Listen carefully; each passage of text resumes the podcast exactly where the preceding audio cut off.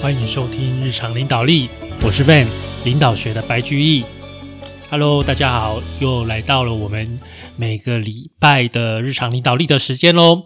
那今天呢，Van 想要跟各位讨论另外一个主题。我们在以前的集数啊，有一集讨论过授权，授权是当主管非常重要的一件。工作，因为毕竟一个人的力量跟整个团队一群人的力量是没有办法相比的啊，所以授权是非常重要的一件事。但是啊，在授权之前，有一件更重要的事是什么呢？就是啊，主管要怎么样有办法去克服自己的心魔。去相信下属，换而言之，就是说你要度过自己的这个关卡，才能去授权。那要怎么样过这个关卡？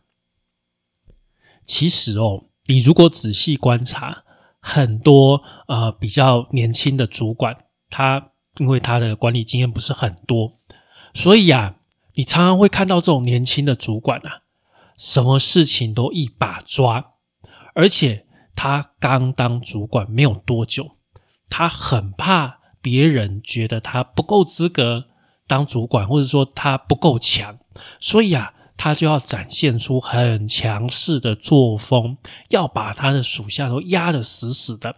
所有下属会做的事，他都要比他全部的下属加起来都还要强哦。所以啊，这个是你你会在比较年轻的主管会看到这么样的一个情况。那这个情况是对还是不对呢？呃，简单的说啦，今天如果你一个人的能力，好，那假如说你的团队有六七个人，你一个人的能力完全可以 cover 掉这六七个人，那不是你太厉害，那是你下面太混了，太夸张了。那为什么会有这个情况呢？因为大家不信任你，而且大家每个人都知道，哇，这个主管就是什么事情都要压过我们，我们不能表现的比他好。啊，什么事情都是要照他指示下去做，所以啊，会变成这个团队啊，整天都在猜主管在想什么，不然就是啊，讲一动做一动，你不讲我就不做。哦，这个就是上有政策，下有对策。今天，当你知道你的老板是这样子的一个情况，那你很快就会发现，哎，多做多错，少做少错，不错不错，所以我通通都不要做啊！啊，老板叫我做，我再来做；老板不叫我做，我就没事啊，我发呆啊，无所谓啊。哦，装忙啊，装忙这个大家都会吧？这个当兵必点的技能，哇，在在老板看不到的时候。就那边打忙，老板看到说赶快就在装忙哦，这样子哇，那你很快就会发现这个团队怎么样，绩效做不出来啊，当然做不出来啊。那这个原因就是啊，这个主管他没有办法信任下属，所以他不放心，就是授权的部分，他没有办法放心的是去授权。好，那我们今天讲这个授权哦。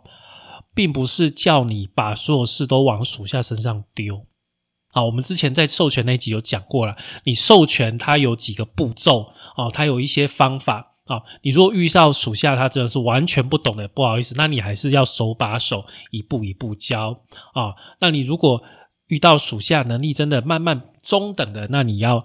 慢慢的开始放一些啊，你如如果遇到属下，哎，他这个部分业务他很熟，那基本上你也不用烦恼，你就是跟他讲一句话哦，点个方向，他就自己去做了，然后他会跟你啊，你可能要跟他说，哎，什么事情让我知道一下，他也不用什么事情都让你知道哦。很多新上任的主管会想要知道所有的事情，这个是很不好的啊，这个是很不好的，其实。你没有这么多时间去知道所有的事情，你也没有办法每一件事情都去判断。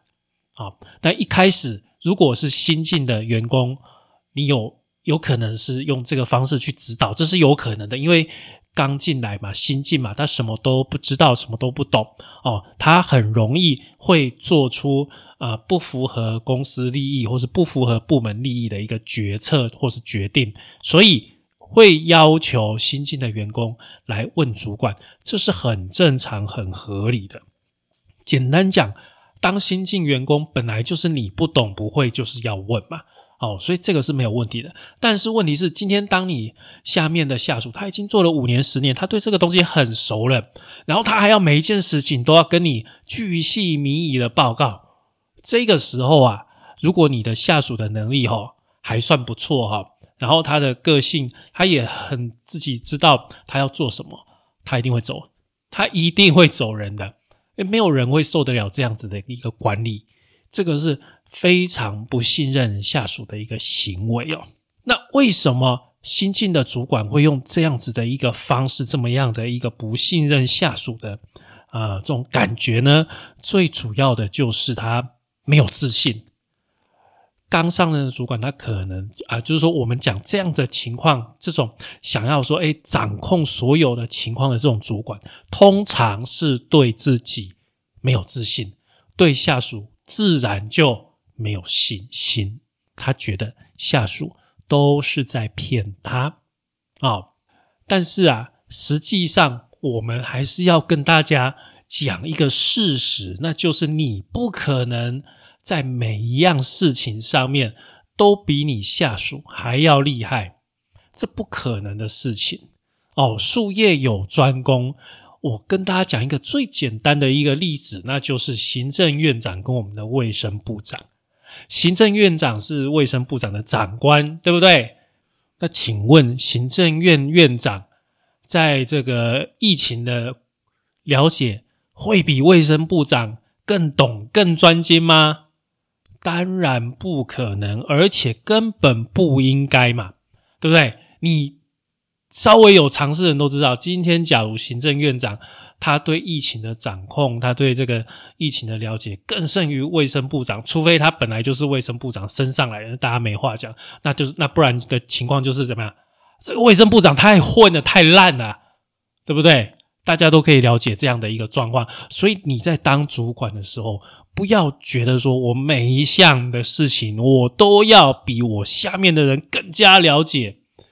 我下面的人的业务我全部都会，而且每一样都做得比他们更好呢？不可能的事情，除非你下面都是一群米虫啊！你起一大堆米糖哇，不法多啊！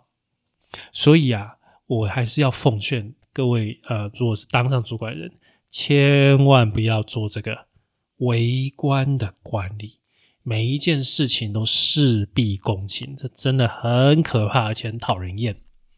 哦，我记得我以前有一个主管哦，他就是什么事情，他他有的大的事情他不管，他就不做决定；但是小的事情他很喜欢管，很喜欢做决定。像是哦，像是什么东西，像是这个公司要做这个行路 catalog，这个很很正常嘛，就是产品的一个行路。哦，他就在那边。想说，哎，这个东西哇，要多大？大的大本的好嘞，还是小本的好嘞？啊，这个字体要多大嘞？啊，什么颜色嘞？啊，这张图要大一点、小一点，要怎么样？怎样？怎样？今天假如他是一个基层的主管，那没有问题。但是今天他是总经理，他把他所有的时间都在花在管这个东西。下面的那个行销的主管呢，他就觉得超级无聊的，因为他把他的工作都抢去做了，那管那么细。哦，那还有另外一种主管，我还有遇到另外一种主管，就是会帮你改作文的作文小老师哦，他会在你打完 email 的时候呢，帮你整篇都看过，然后去。修正你的这个标点符号啦，哦，全形半形啦，然后这个啊空格啦，哈，修改一些语气字句啊，然后写完之后呢，改完之后呢，才准许你发出去。哦，你遇到这种主管是超烦的，哦，这种真的很烦。这个你充分感受到身为一个属下完全不被啊上司信任的一个感觉。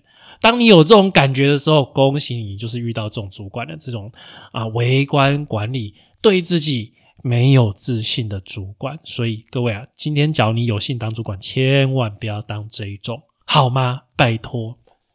那这种主管啊，还常常干一件事情，这个事情就是哦，哎，这事情是机密，不方便让你知道。来，我跟各位讲，今天假如真的是公司机密，假如真的有道德上面的考量哦，这个都没有问题哦。哦，这个是我们当然是公司的机密，跟公司利益有关系，我们一定要维护嘛。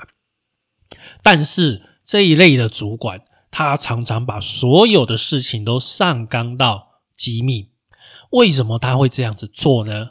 因为他要封闭资讯，他要故意去造成资讯的不对等，也就是说，他故意哦，让很多事情不给下面的人知道，变成只有他知道。那变成只有他知道的时候，他就会觉得他自己跟你们不一样。哦，我看搞了，我怎样一个贼啦？阿林下面都唔把，所以你们只能来问我，这样你了解吗？好，所以这个同样是一个没有自信的主管会喜欢做的事情。好，来，我们前面讲的都是反面的例子，都是负面的例子，所以你知道好的主管要怎么做的吧？就是全部反着做。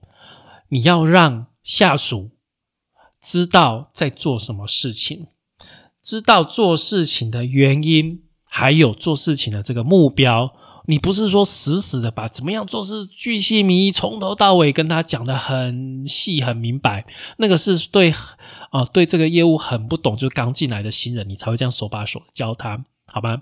哦，对了一对于一个比较有呃能力，已经对业务比较熟悉的一个员工，你就要做这种事情，这真的是你会觉得哇，好像处处受限，手跟脚都被绑起来，被牵着鼻子去做这件事情一样啊，这样。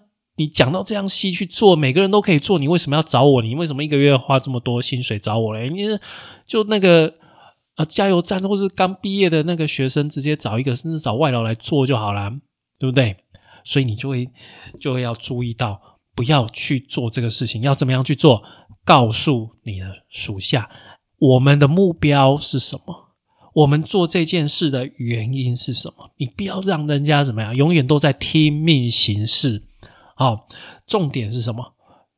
要想办法让我们的下属在做这些事情呢，在在这个过程之中哦，去感受到他做这个事情的意义。哦，你感受到这这个，哎，我做过这个事情是很有意义的，它可以帮助其他人，它可以啊，因为我做的这件事而让其他人有什么样的影响，有什么样的变化，他会。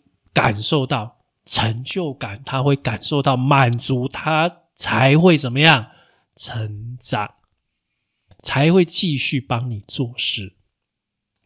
另外啊，在符合就是我们刚刚讲的，真的是机密，真的是呃公司的一些道德规范的情况下，我们哦尽量把我们所知道的资讯啊，就是相关的相关业务的人，我们要尽量透明化，尽量的让他们知道。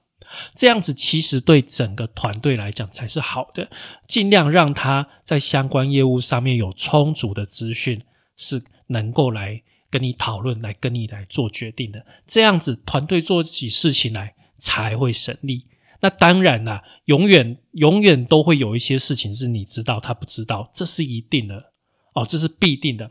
但是就是在满足的情况下，我们尽可能让整个团队。哦，所有相关的人尽量都了解这些资讯，这样子我们团队容易取得共识，而且大家可以彼此了解，说今天为什么我们会下这个决定，为什么会往这个方向走？那是因为我们有了这些资讯，大家都很了解原因的情况下，再往同一个方向走，会很困难吗？就不会了嘛，是不是？那还有最重要的一点。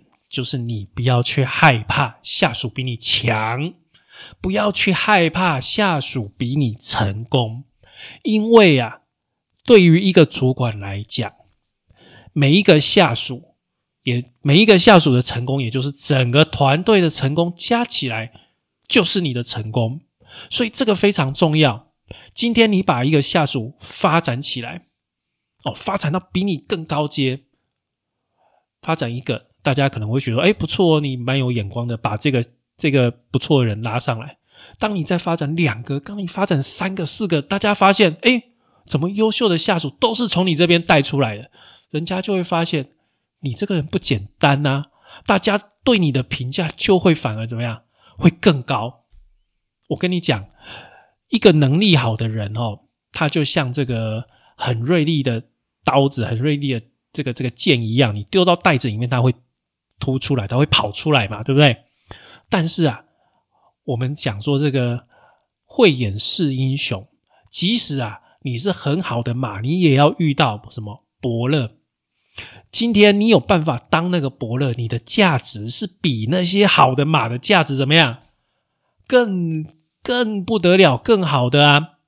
虽然你跑步不比那些马跑得快嘛，但是你是伯乐，你看得出来哪一匹马真的跑得好嘛？啊，就是其他只其他匹马是知道哪一只马跑得好吗？不知道啊，他会跑，但是他不知道怎么样让其他马跑得更好。你知道？你知道哪一只马最会跑？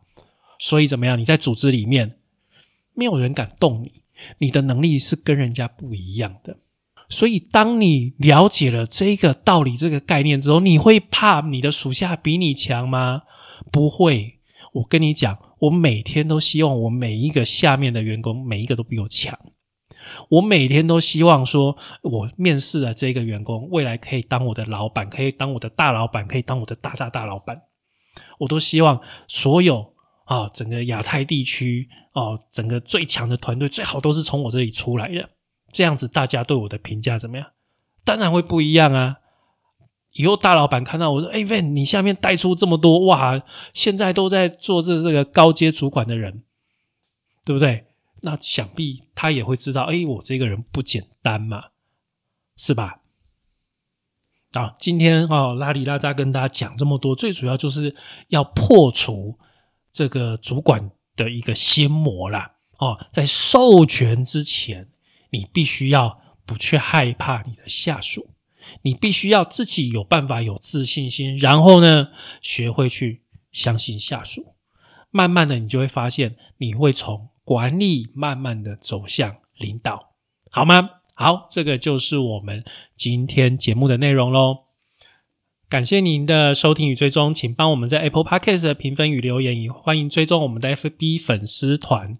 对了，跟各位听众再讲一下，我们 FB 粉丝团是叫做“日常空格领导力 Podcast” 的哈，麻烦你脸书搜寻“日常空格领导力”，因为我之前“日常领导力”的那个粉丝团已经被被脸书我不知道怎么样，反正就被它关掉了，所以我后来啊又成立了新的粉丝团，变成。